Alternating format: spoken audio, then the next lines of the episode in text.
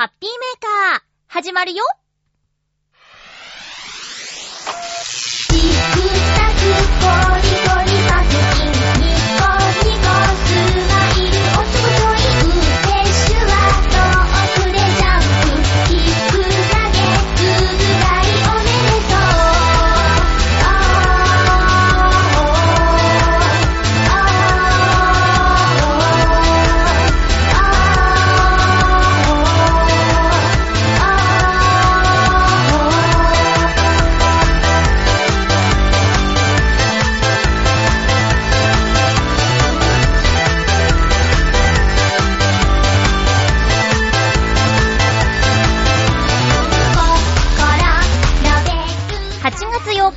日、まゆっちょのハッピーメーカー。この番組は、ハッピーな時間を一緒に過ごしましょうというコンセプトのもと、ちょわへよ .com のサポートでお届けしております。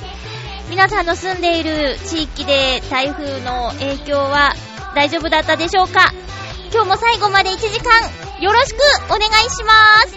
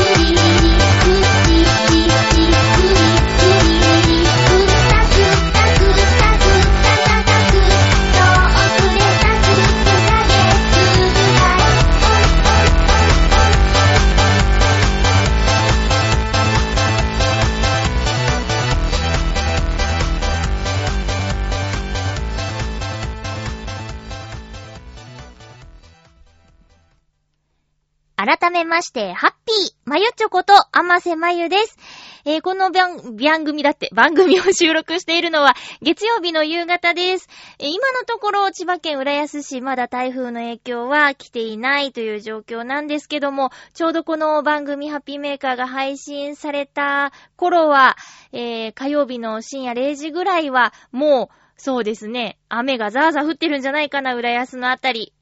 天気予報がね、変わって、今朝見た天気予報と今さっき見た天気予報じゃ随分変わってたんですけど、今朝見た天気予報だと火曜日の一日中100%の降水確率でどんどこ雨が降る感じだったんですけどね、朝には皆さんのね、出勤する時間にはもう止んでいるんじゃないかなっていう天気予報に変わっていました。ただ、本当に動きが予測できない台風5号さんということで、またね、どうなるかわからないので皆さん注意して動いていただければなぁと思います。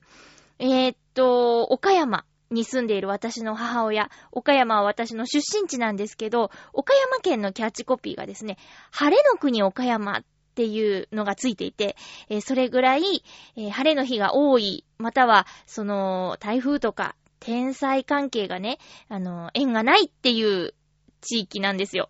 で、今回はさすがに台風5号の進路に岡山県があったので、今回は気をつけなきゃいけないね、なんて言ってたら、朝、母親から LINE が来て、やっぱりね、岡山はスルーされるみたいって言って、大したことがないっていう LINE が来まして、さすが晴れの国だなって思いました。で、さっき夕方見た、えー、大雨警報かな？何かそういう警報が出ている地域一覧ですって出た時も、広島と兵庫県は赤い警報のマークがついてるのに、岡山だけ全く色がついていないっていう地図を見て、なんてことと思って、すごいな、さすが晴れの国岡山だなって思いました。まあでもね、そんな冗談も言ってられないような被害が大きいところもありますのでね、えー、もう皆さんちょっと住んでいるところそれぞれだと思うんですけれども、警戒して、えー、無事に過ごしていてください。浦安は、まあ、そうですね。今のところの天気予報だと、あのー大きな影響はなさそうですが、え私、この火曜日の夜中、おそらく外で働いていると思います。蒸し暑い、27度予想の夜中、そんな蒸し暑い気温の中ですね、おそらくカッパを着て、働いてると思います。私はそう夜中ね、お掃除のお仕事をしていて、えー、暑い寒いダイレクトに感じるお仕事をしているんですよ。なんで今日ちょっと丁寧めに話すかと言いますと、チョアヘオの本部さんからメールいただきまして、あの、ハッピーメーカー宛てに質問が届いていますよということで、えー今回初めてね、この番組を聞く方もいる方かもしれないので、えーいつもより詳しめに話していますが、なんでチョアヘヨさんから質問メールが届いたかと言いますと、夏休み企画で市内の中学生、高校生にサテライト放送の時にスタッフをしてもらったそうです。で、その時に各番組、またパーソナリティ宛てにお便りを募集してくださったそうで、ハッピーメーカー宛てにも、えー質問をいただけました。が、ちょ、ちょっとここで、えー、ここ、このメールで発覚したトラブルがありまして、あのー質問をね、してくださった方には本当に申し訳ないんですけども、おそらくね、番組、聞いたのか聞いてないのか、私のことあんまり知らないのかな、ホームページ見ただけでメールしてくれたのかな、みたいな感じの出来事があったんですけど、あのーそうですね。じゃあ、まず、どんな質問が来ているかということなんですが、4個いただいています。ちょっと一気にご紹介したいと思います。え、まず、中学生男子さん。どれくらい漫画を持っていますか ?2 個目。え、さくらんぼさん。映画をよく見るそうですが、一番好きな映画と怖い映画を教えてください。3つ目。人参さん。趣味は囲碁だそうですが、囲碁の魅力は何ですか？もう、おかしいね。えー、中、高校生女子さん。囲碁は難しいですか？っていうね、4つの質問が来ています。これを、このメールを見た私、まずあの、チョアヘヨさんに、あの、このメールは私宛てですか？という、あの、メールをしまして、で、その間にね、友人と一緒にご飯食べてたんですけど、なんかね、私、囲碁が趣味になってるよ、みたいなこと言ったら、あませまゆ囲碁で検索かけてくれたんですよ。そしたら、チョアヘヨ .com のパーソナリティのページにジャンプしたんですね。そこに、趣味、囲碁、漫画集めって書いてあって、あれおかしいぞって、おかしいなーって、私囲碁やったことないし、漫画も読まないんですよね。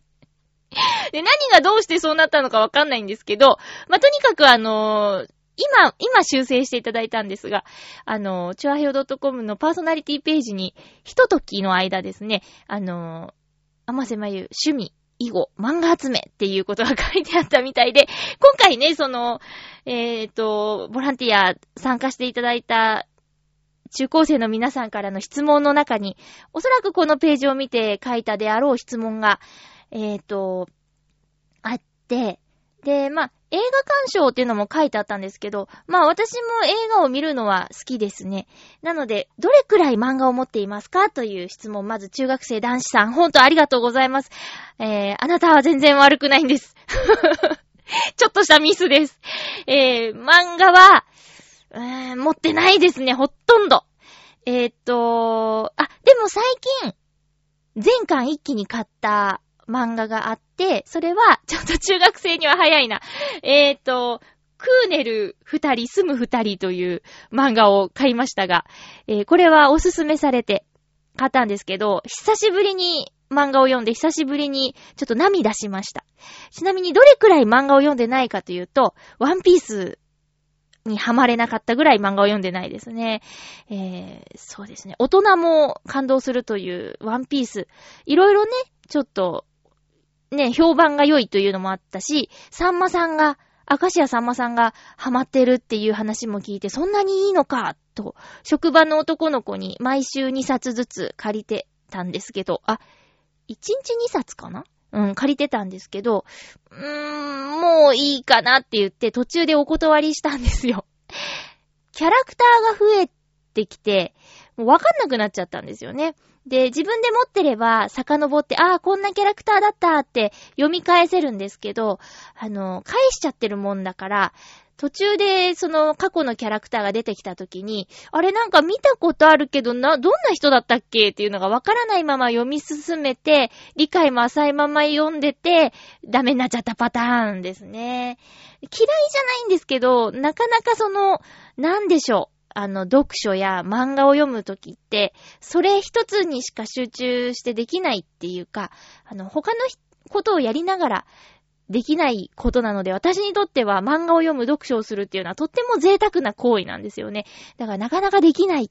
あれば読むかなーみたいな感じでね、えーなかなか漫画読まないので趣味漫画集めっていうのはね、ちょっと間違いだったんですね。すいません。ほんとすいません。でも、クーネル二人住む二人は面白かったです。うん。次は、えっ、と、ちょっと映画の話は後にしとこうかな。えー趣味は囲碁だそうですが、囲碁の魅力は何ですかという質問をくださった人参さん。そして、高校生女子さんの囲碁は難しいですかという質問。これには申し訳ございません。お答えすることができないです。私、囲碁やったことないのです。えー、すいません。これは、どうしてそうなっちゃったんですかね。囲碁はね、囲碁はね、これ、これお二人は囲碁やらない方かな？囲碁やってる方がいたらすっごい怒られると思うんですけど、どこだったかな？なんかどっかに旅館かな？いや違うな。などっかに囲碁が置いてあったんですよ。囲碁セットが。えー、黒い石と、黒い石が入ったなんか器と、白い石が入った器と、その、フィールドが 置いてあったんですよ。で、うわ、これ囲碁やったことないけど、オセロとは違うよね、なんて言いながら、ひっくり返しても同じ色だ、あははっていうレベルなんですけど、唯一、囲碁はいいなって思ったのが、あのーその、石が入ってる入れ物に手をズブって入れたら、冷たくて気持ちよかったことです。あ。あと、音がいいね。じゃらじゃら。まあ、ごめんなさい。そういうレベルなんですよ。だから、囲碁、ねえ、面白いね。違うんですね。こうちょっと思ったんですけど、私この漫画集めと囲碁が得意なパーソナリティさんね、実は知ってるんですよ。だから、多分その方と入れ違いになっちゃったんじゃないかなっていう風にね、一つ仮説を立てましたけども、ほんとごめんなさい。あのー、もしかしたらね、ハッピーメーカーに質問したから、私の質問読まれるかもしれないと思って今回聞いてくださってるとしたら、えー、ぜひ、この先もよろしくお願いします。ちなみに、浦安の小中学生、あ、違う、中高生さんですよね。私、浦安に割と縁が深いんですよ。まあ、まず浦安に住んでいます。それから、もし、ジェイコムが見られる環境でしたら、ぐるっと浦安をご覧ください。ぐるっと浦安で喋っております。他にも j イコムの番組や CM でね、声をお届けしておりますので、人参さん、高校生女子さん、今回のこれに懲りずに、ぜひ、まゆっちょことあませまゆを、これからもよろしくお願いいたします。そして、あのー今回ね、ちょっと、囲碁についてはお答えできませんでしたが、なんか番組宛てにメール、もう一回いただけると嬉しいです。これ聞いてる証拠にね、囲碁、得意じゃないんかーいだけでもいいんでね。えー、聞きましたよの証に一通メールを送る、送っていただけると嬉しいです。よろしくお願いします。それでは、さくらんぼさんからの質問。映画をよく見るそうですが、一番好きな映画と怖い映画を教えてくださいということで、これはね、ベタですけども、うーん、やっぱり、その、最近やってる映画って映画館で見て満足して、もう一回見るってなかなかないんですけど、子供の頃見てた映画。まあ、ディズニー、ジブリは鉄板ですけど、最近はイルミネーションスタジオのものもよく見ます。これ今アニメ関係ね。でもなんだかんだ言って、過去最多で見ている映画は、バックトゥーザフューチャーの1じゃないかなと思ってます。うん。えー、一番好きな映画は、バックトゥーザフューチャーですね。シリーズ通して全部好きです。まあ、2だけちょっと怖いなっていう感じなんですけど、バックトゥーザフューチャーが好きです。これ、あの、中高生の皆さんは生まれる前の映画ですよね。見たことあるかな？まあ、USJ のアトラクションになったりはしてるから、知らないことはないかな？うん。今見てもね、面白いと思うので、もし見たことがなかったら、ぜひ見てみてください。まあ、中高生の皆さんのお父さんお母さんにバックトゥーザフューチャー見たいって言ったら、おーいいよあれってなるかも。多分ね、お父さんお母さんよく知ってると思います。怖い映画は苦手なんですよ。だから基本的に見ないんですけど、うーん、見ないですね。怖い映画見ないんだけど、えー、っと、グレムリンっていう映画をね、まあ、可愛いなと思って、まずポスター見て、ギズも可愛いなと思って、行きたいって言って、おじいちゃんと弟と3人で見に行ったんですけど、これね、最悪でしたね。知らなくて展開。これをまた見たことなかったら見てみてください。私、それからもう、あのー、基準？グレムリンが無理っていうのが一つの基準になってますね。えー、っと、そうね、べちゃべちゃってしたような、まあ、ゾンビとか、スプラッター系なんか絶対見られないし、日本のリングラ戦、あのあたりも、まあ、何？世界が日本なだけあって、思い出したりとか、夢に見たりとかしちゃうんですよね。映画見るとき感情移入して見ちゃうタイプなので、なんか、そういうのね、怖いの苦手なんですよ。痛いシーンとか、自分も痛くなっちゃうみたいな感じなので、なるべく平和なやつがいいですね。うん。感動系。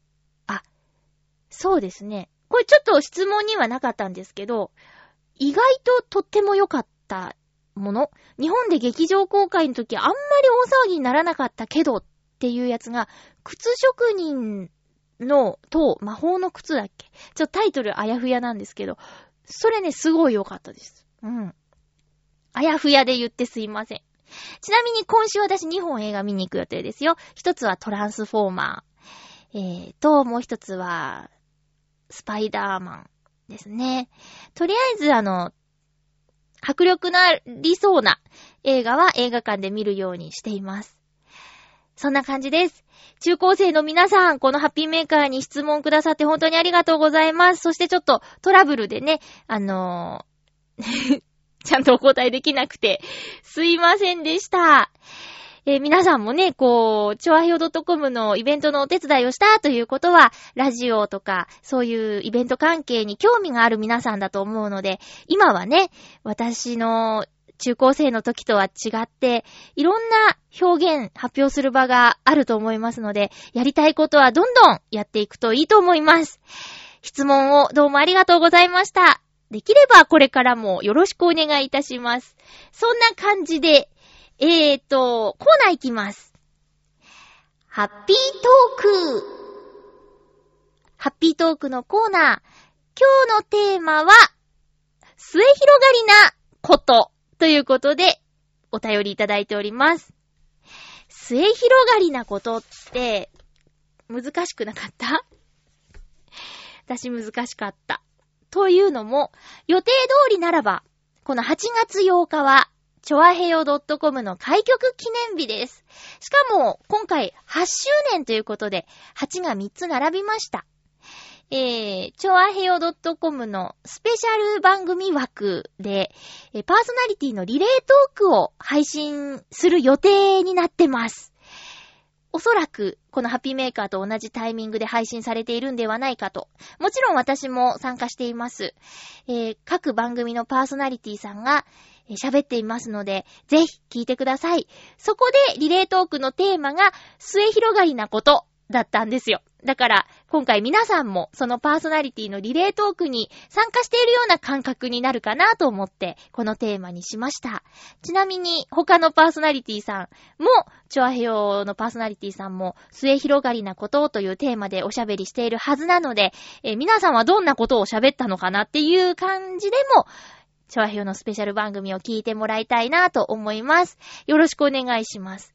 この難しいテーマにもかかわらずお便りをくださってありがとうございます。まあ、なんでもいいんですよ。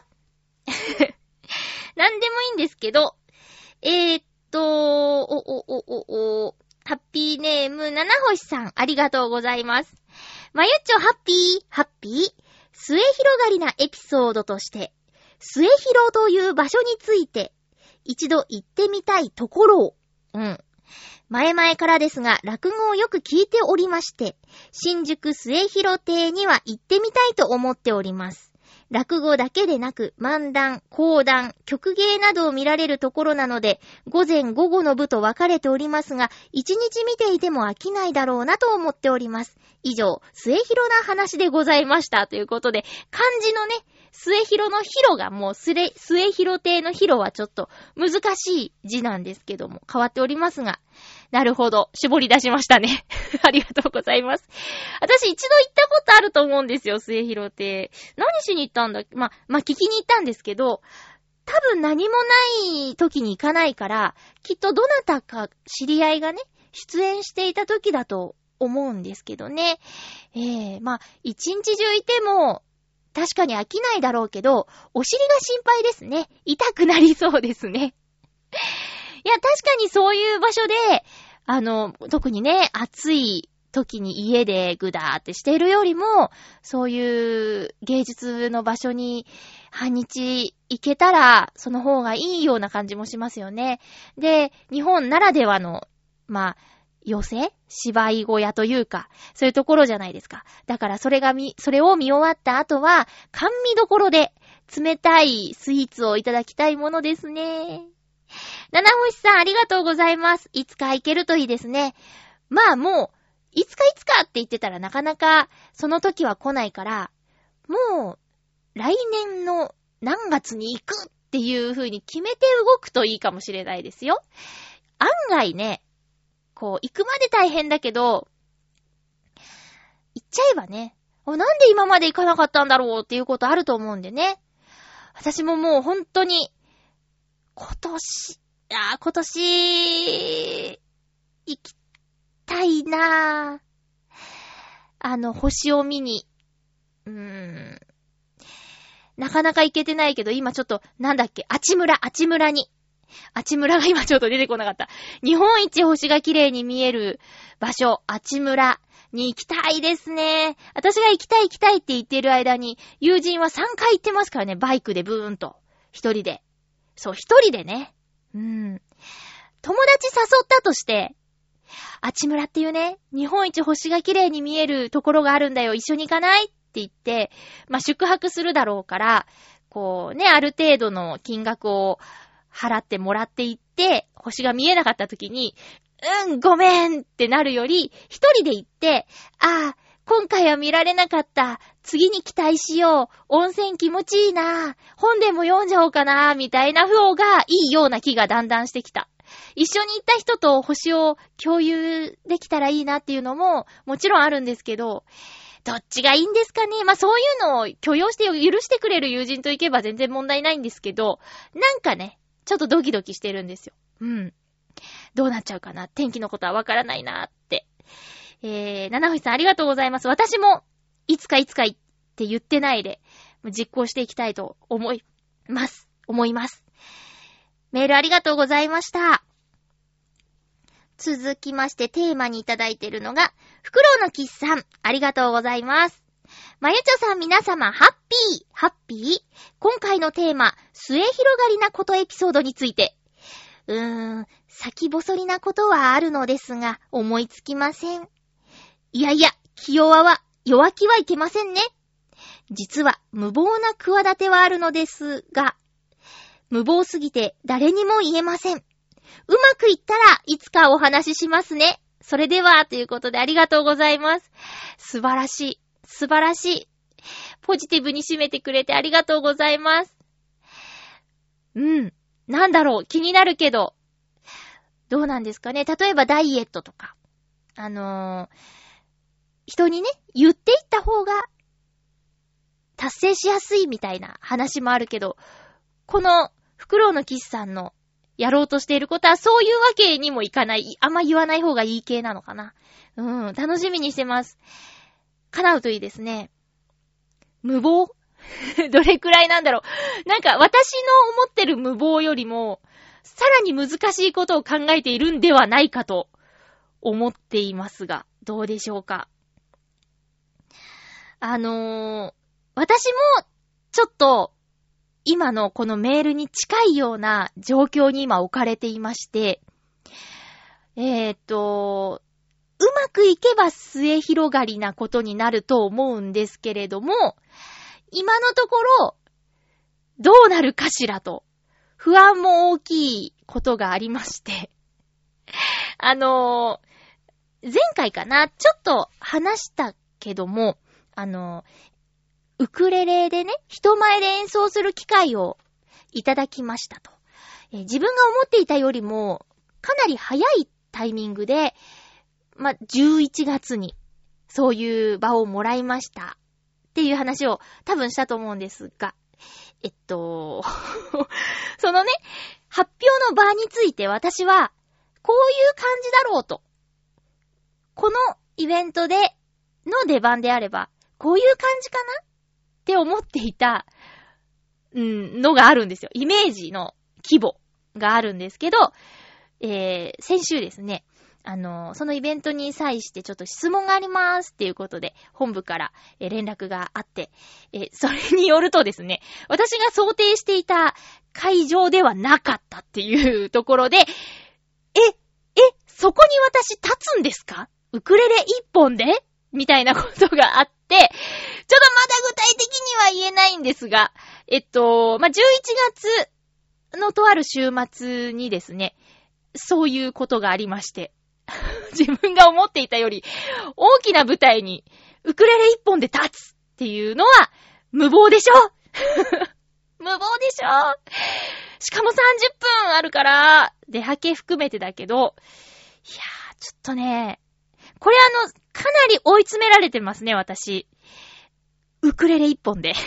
うわぁ、怖いよ。けどね、その、チョアヘヨの、あの、副局長がね、だいぶ背中を押してくれたんですよ。いい感じで。あの、まあね、わかるけど、やってみなさいよと。やってみたらと。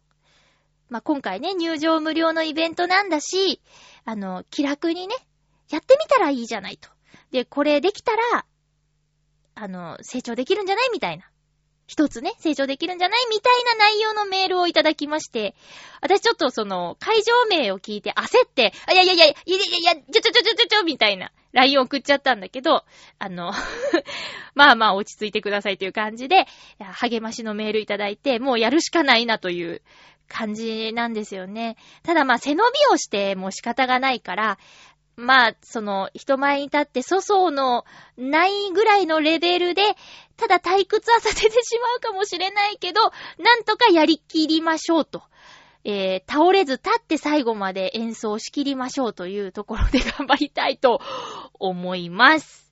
袋のキスさん一緒に頑張りましょうまあ、レベルはきっと全然違うんだろうけど、何かに向かって頑張るという意味で一緒に頑張りましょう。今回、テーマにはお便り以上です。ほんと難しかったと思います。そんな中、七星さん、フクロウのキスさん、本当にありがとうございました。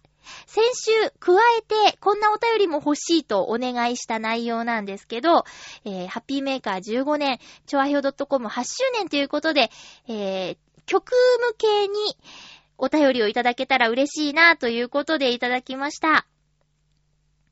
ハッピーネーム、ブルユニさん、ありがとうございます。えー、曲当てと、そしてハッピーメーカー15年ということでお便りをいただいておりますが、ブルーニさんです。まゆちょ、ハッピー、ハッピー、そしてハッピーメ15年おめでとうございます。ありがとうございます。これからの5年、そしてこの先の15年とハッピーメが続くよう、楽しみにしています。え ?15 年？この先15年？ちょっと待って、50超えてる。50超えてるやってたらすごいけどね。50歳超えて？すごいね。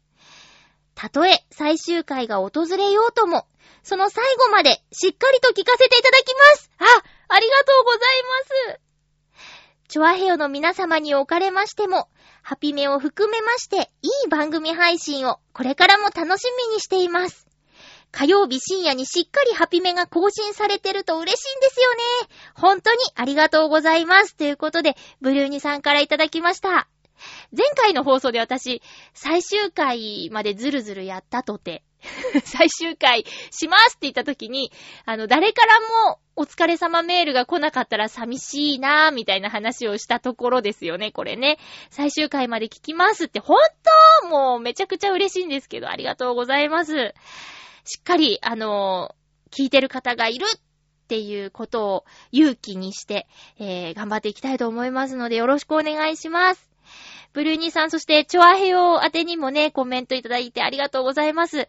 あの、普段ね、なかなか、こう、本部の方にね、ありがとうございますっていう機会って、なかなかないと思うんですけど、もうほんとこれは、私だけでは、できない番組であって、こんな風にメールいただいたり、そのシステム的な面で、あと、なんていうかな、窓口みたいな感じで、チョアヘオ .com さんがいてくれるから、このハッピーメーカーが続けられるんだなということは、忘れちゃいけない大事なことだと、本当に思っておりますので、えー、皆さんからのね、こういうコメントもありがとうございます。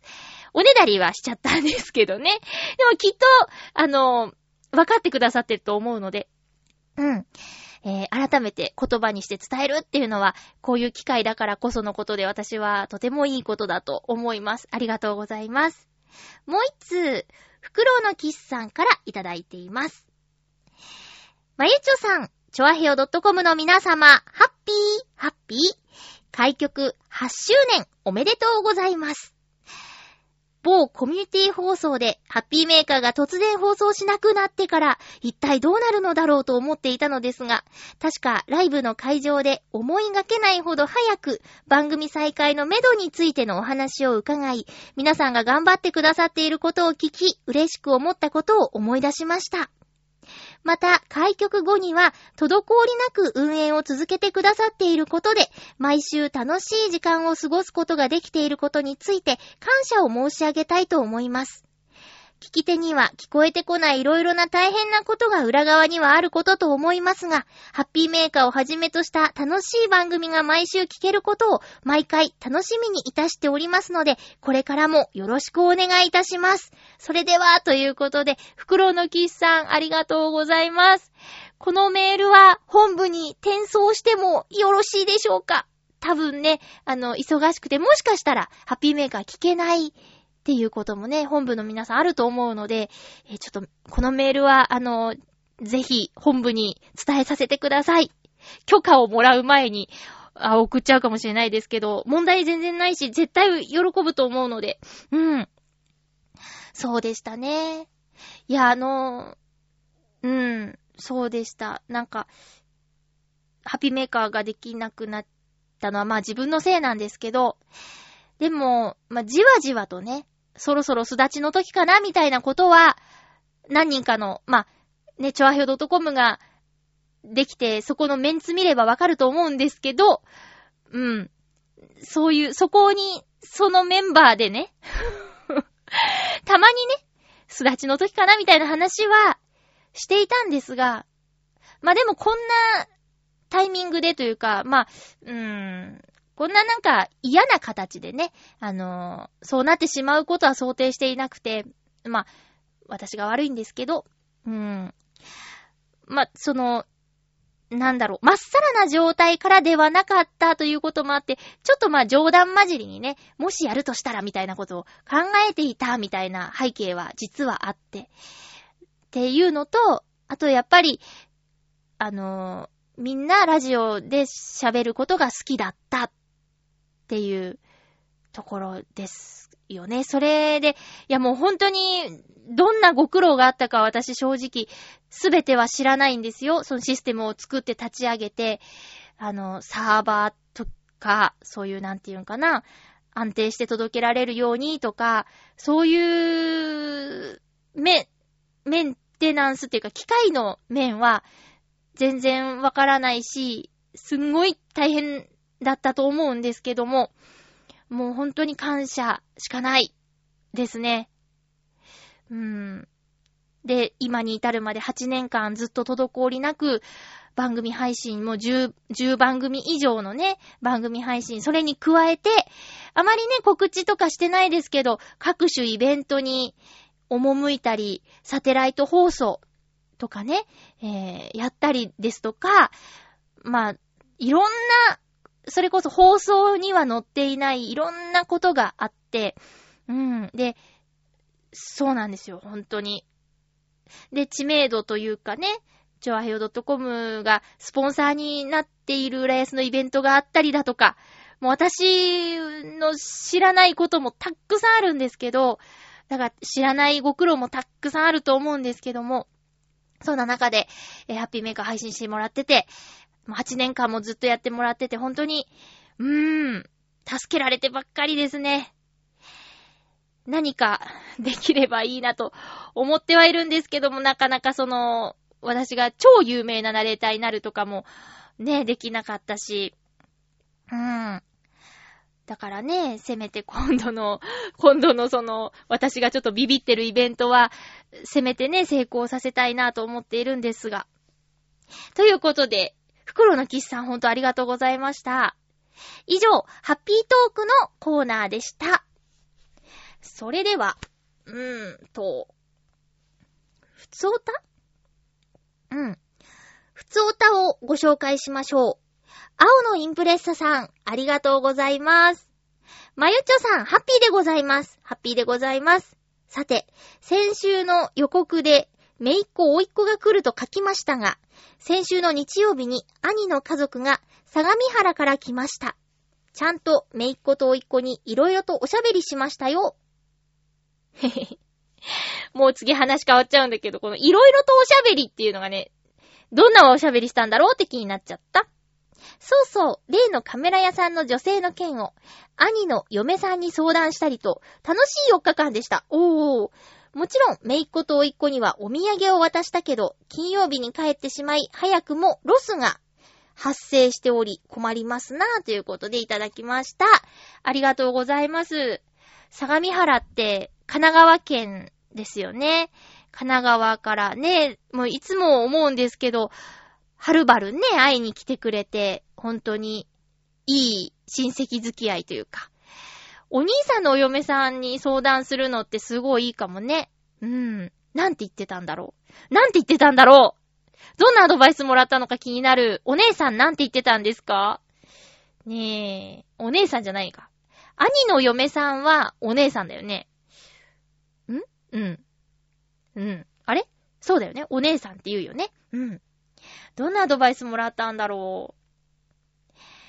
いなくなっちゃって、もう、おいっ子めいっ子ロスなんですね。私、親戚付き合いがあまりなかったので、その、えー、っと、いとことか、そういう年の近い、えー、親戚とかもいなかったし、私と弟と母親が母の実家に行くっていうのが夏休みの定番だったけど、それ以外は特に親戚付き合いないんでね。まあ、ただその、母の母、おばあちゃん。私のおばあちゃんの兄弟が多かったので、ひいおじいちゃんのお家に行くとかっていうのは、あのー、な、ありましたよ。うん。それは、川口かな？埼玉県まで遊びに行って。うん。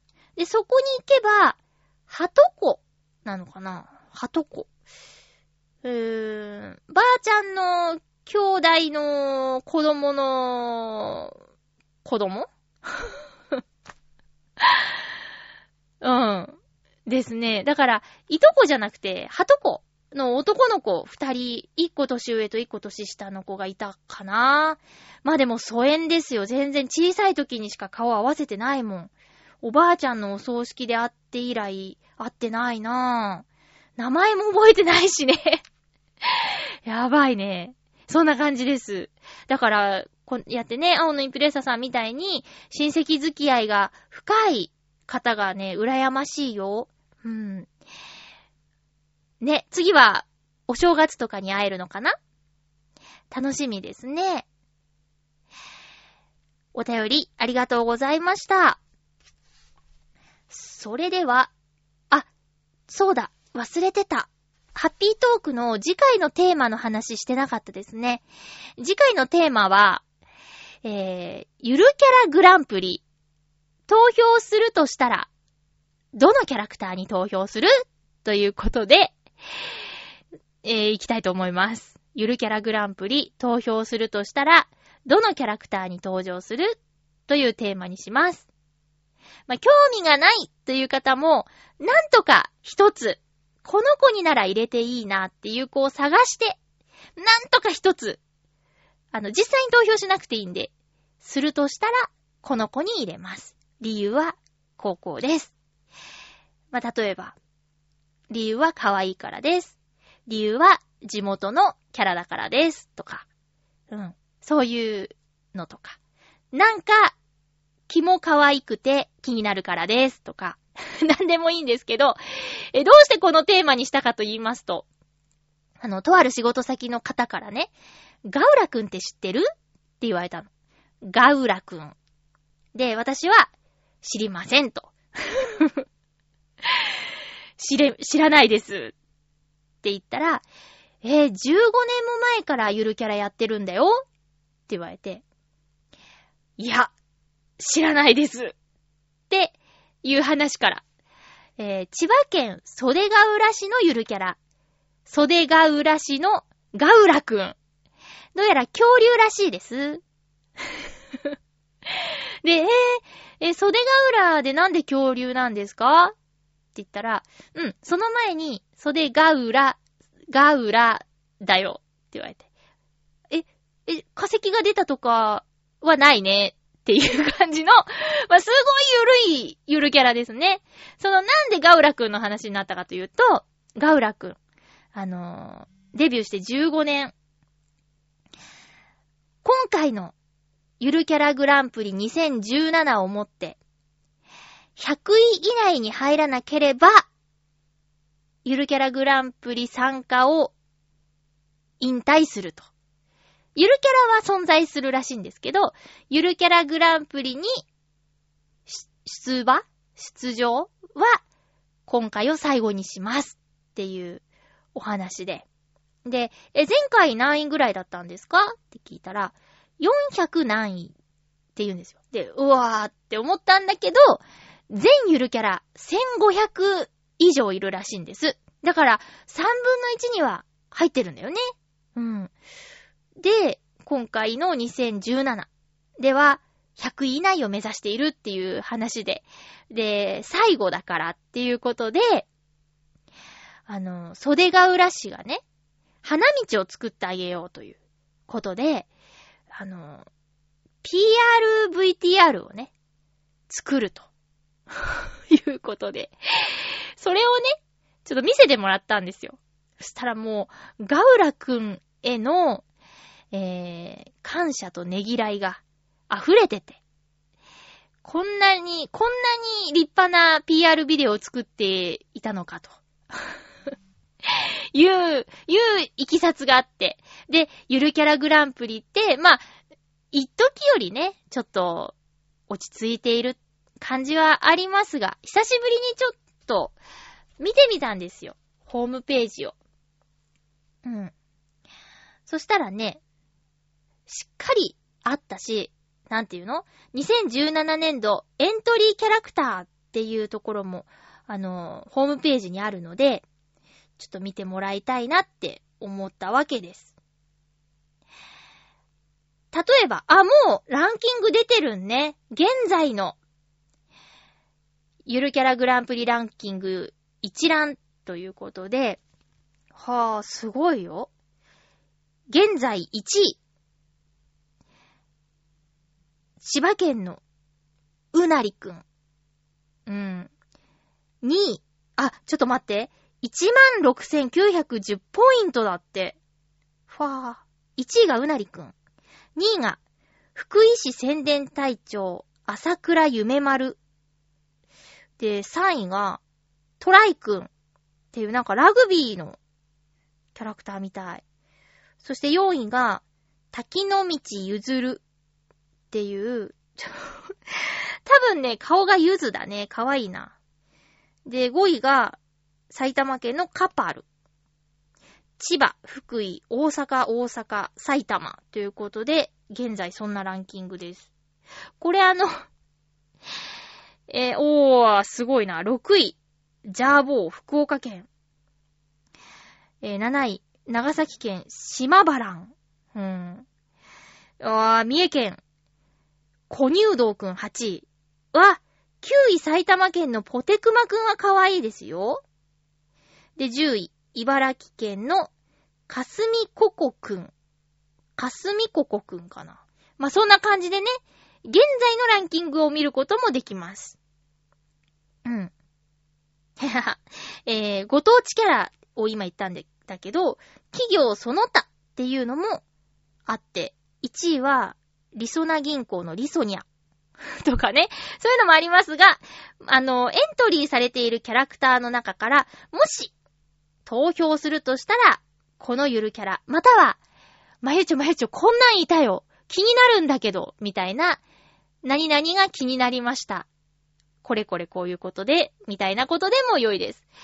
えー、次回のテーマは、ゆるキャラにまつわるお話で、えー、エントリー、あ、投票するとしたらどの子にしますかということでよろしくお願いします。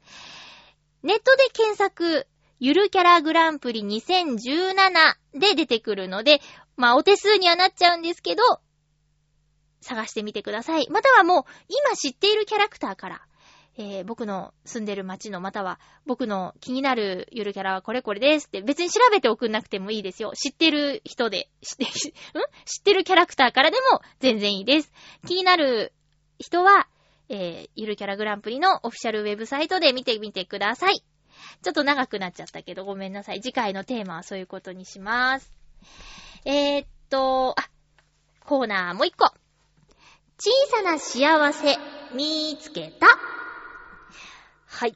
小さな幸せ、見つけたのコーナーです。うん、うん。ハッピーネーム、ブルユニさん、ありがとうございます。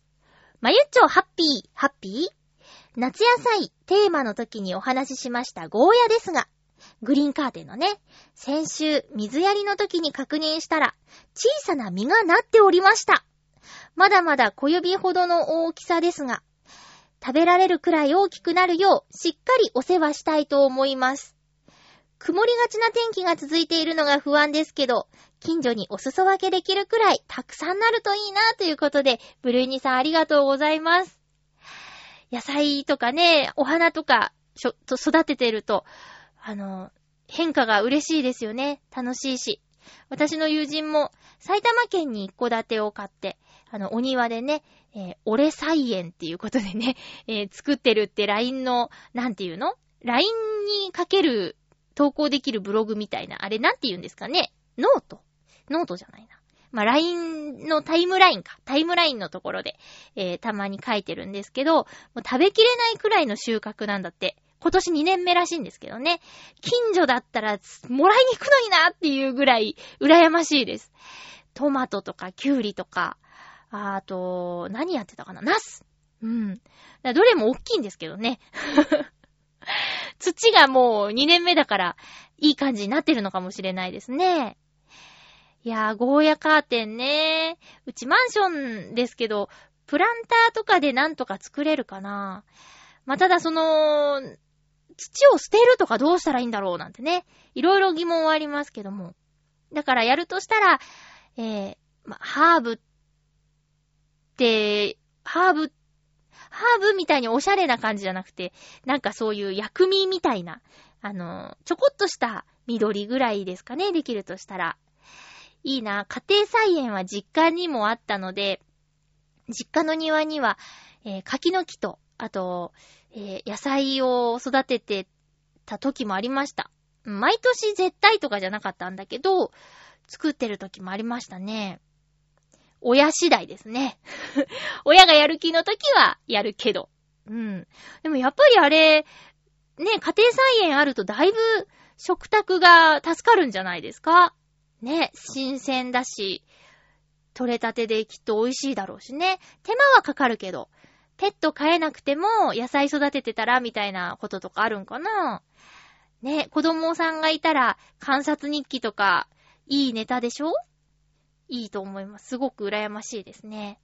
一戸建てとマンションとって結構悩んだけど、あのーね、やっぱ一戸建ては庭とかね、ちゃんとやる人ならいいけどね。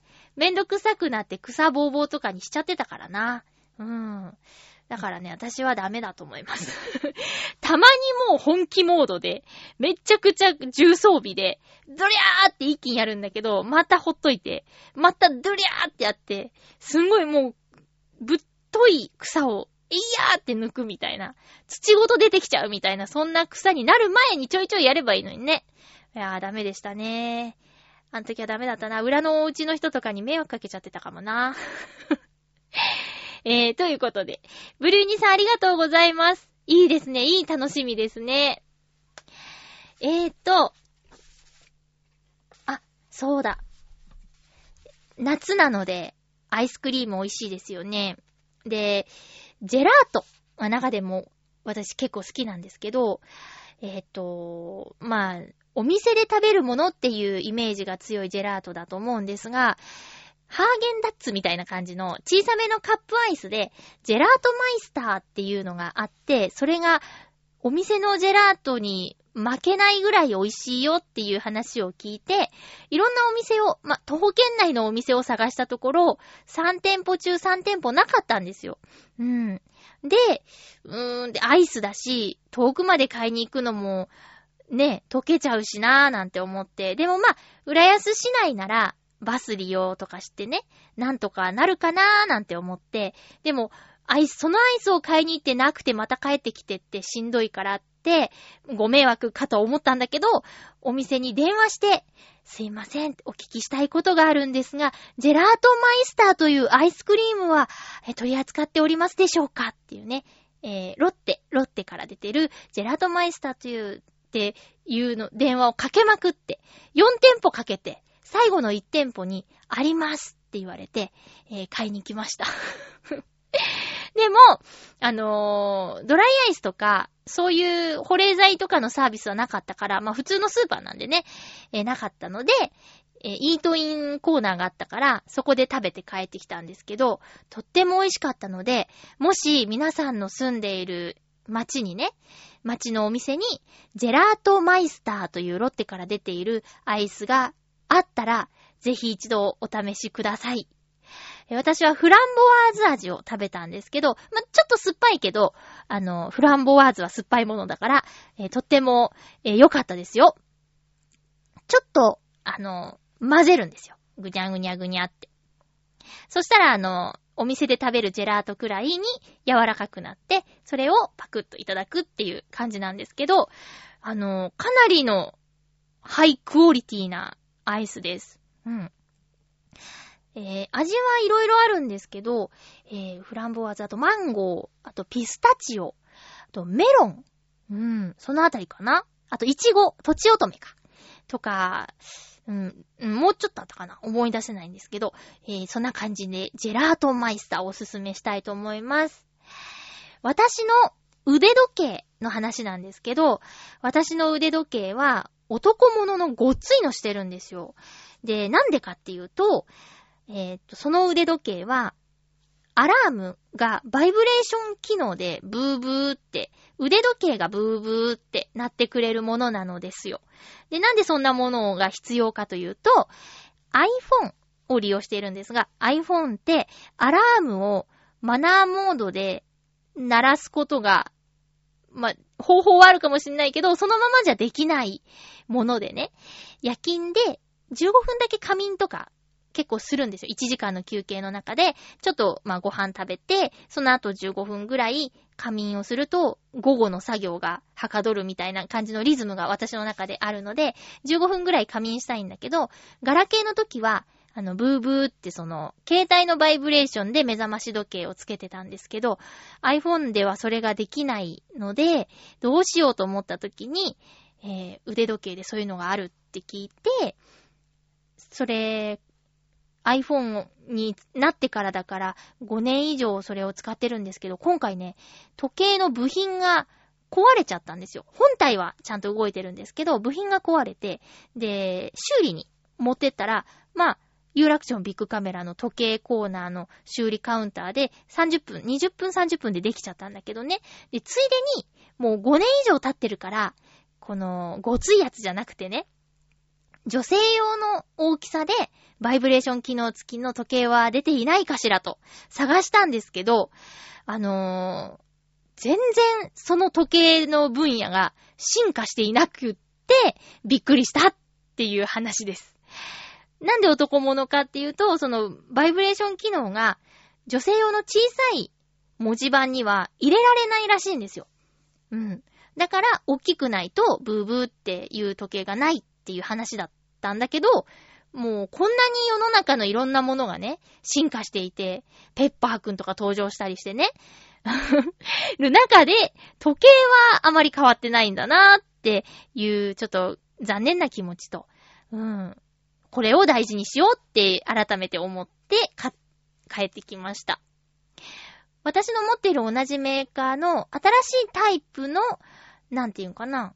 あ、デザインか。デザインが新しいやつが出てたんだけど、私が持ってるやつの方が、好き嫌いの話だけど、よかったし、あの、壊れたら困るなぁと思って帰ってきました。その、夜勤の仮眠の時の目覚まし以外にも、電車の乗り換えとか、でも、私結構ね、乗り物で寝ちゃうんですよ。乗り物だと寝つきがいいので、寝ちゃうんだけど、その時にね、あの、長時間の移動だと、乗り過ごしちゃうことがあるから、腕時計で、あらかじめ、ある程度、乗り換え案内とかで何分到着っていうのを検索して、ペペペって、あの、合わせて、グーグーって寝てたら安心なんだけど、そういうのでもう割とフル活用してるから、壊れると困るなって思いました。皆さんも愛用の時計とか、これじゃなきゃ困るみたいなものがありますか、まあ、普通歌とかでね、送っていただけると嬉しいです。次回の放送は8月15日火曜日です。テーマは、ゆるキャラグランプリ投票するとしたら、どのキャラクターに投票する？またはこの子が気になりました。ということで、お願いします。収録は、毎回だいたい月曜日に収録してるんですけど、え次回はですね、完全に月曜日に収録することが不可能ということがあらかじめ分かっておりますので、えー8月13日日曜日に収録します。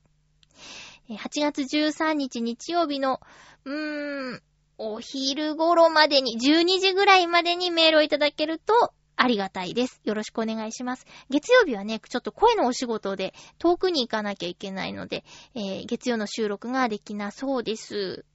よろしくお願いいたします。いや、それにしても、今週は台風一過って言うんですかね。あの、週の真ん中あたり激アツな日が、あ予想されてますね。岡山県は、もう、毎日のように35度ぐらいの予想になってるけど、ねえ、今32、3度でヒーヒー言ってるのに耐えられるかしら？皆さんも暑さ対策しっかりして、水分、塩分、糖分も補給して頑張ってくださいね。お相手は、まゆちょこと、あませまゆでした。また来週、ハッピーな時間を一緒に過ごしましょうハッピー